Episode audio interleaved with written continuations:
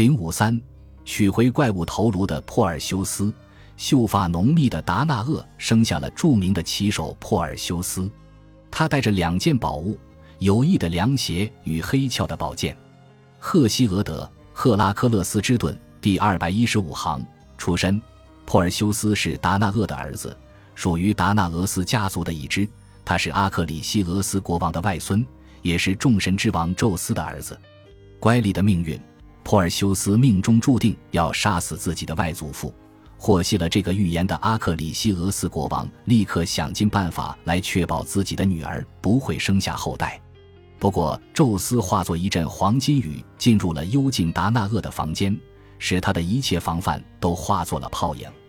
深受屈意，珀尔修斯和自己的母亲一道被外祖父放逐。后来，他在试图追求自己母亲的波吕德特克斯国王的监护下长大。波吕德特克斯故意向珀尔修斯征收一笔养马的税金，因为他知道珀尔修斯无力偿付。自杀性的任务，波吕德特克斯下令珀尔修斯必须杀死戈尔宫美杜莎，还要带着他的头颅回来见自己，用来代替他原本需要偿付的税金，帮助。赫尔墨斯借给了珀尔修斯一把锋利的宝剑，还有青铜做的盾牌，而雅典娜则对如何找到美杜莎提供了具体的建议。一些友善的宁芙甚至还借给他一顶能让人隐身的帽子。冒险的旅程，雅典娜指引珀尔修斯来到了一个洞穴，洞穴里住着三个知道美杜莎所在的女巫。这三个丑陋的女巫共用同一只眼睛和同一颗牙齿。珀尔修斯做了件不甚光彩的事，在女巫们用手传递着共有的那只眼睛时，他一把抢走了眼睛，以此威胁他们，说出了美杜莎的藏身之处。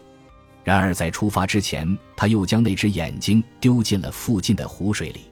戈尔宫姐妹一共有三位，她们都有天赋的惊人美貌，尽管三位中只有美杜莎是凡人。不过很不幸，这三位姐妹都极度自负于自己的美貌。他们甚至还夸耀自己的美貌要胜过诸神。当然，如果不是美杜莎胆大妄为到敢在雅典娜的神庙中和波塞冬发生关系的话，诸神可能原本不会在意这三姐妹的无礼。雅典娜立刻将戈尔宫三姐妹都变得面目丑陋，她还尤为关照了美杜莎，把她光辉夺目的长发变成了嘶嘶作响的群蛇。雅典娜的诅咒使得美杜莎的形象变得极为恐怖。谁要是看见了他，就会立刻被化作石头。完成功绩，珀尔修斯戴上了帽子，使自己获得了隐形的能力，又把青铜盾牌当作镜子，透过盾牌的反射观察美杜莎的行动，这样他就不会与美杜莎的视线相对了。他只一击就使美杜莎身首分离，然后凭借着有意凉鞋带着美杜莎的头颅逃之夭夭。这一切发生的太快。剩下的那两只戈尔宫姐妹还没来得及理清刚刚发生了什么，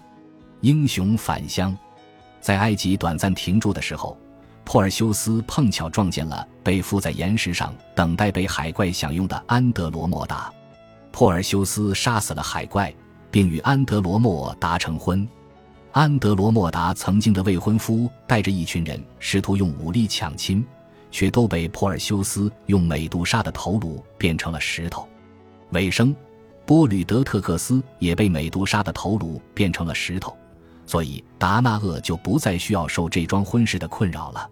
在一场体育赛事中，珀尔修斯丢出的铁饼不幸误杀了自己的外祖父，一如神谕所预言的那样。珀尔修斯与安德罗莫达在这之后也一直过着幸福的生活，这在古代神话故事中倒是十分罕见的。脚注。雅典的重步兵后来经常将戈尔宫的头颅画在自己的盾牌上，可能是寄希望于他能够像雅典娜那只不可穿透的羊皮盾上的戈尔宫头颅一样，起到非凡的保护作用。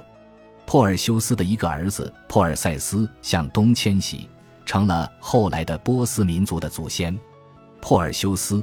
安德罗莫达还有卡西奥佩亚死后都被化作了天空中的繁星。安德罗莫达是一整个星系的名字，不过珀尔修斯却仅仅是一个星座，其中的英仙座贝塔象征着戈尔宫的头颅，所以可能最好还是不要对它盯视太久。就如同提香的达纳厄与黄金鱼所带来的直截了当的感官冲击一样，珀尔修斯传说中的暴力与色情元素也使许多后来的艺术家都难以抗拒。在雕塑领域，艺术家围绕这一题材所创造的杰作由本维努托切利尼于1545年至1554年间完成的手持美杜莎头颅的珀尔修斯，安东尼奥卡诺瓦首展于1801年的。手持戈尔宫美杜莎头颅的珀尔修斯，在绘画领域还有卡拉瓦乔的美杜莎以及美杜莎的头颅。这一作品由老彼得·博鲁盖尔与彼得·保罗·鲁本斯合作完成，创作于1617年至1618年间。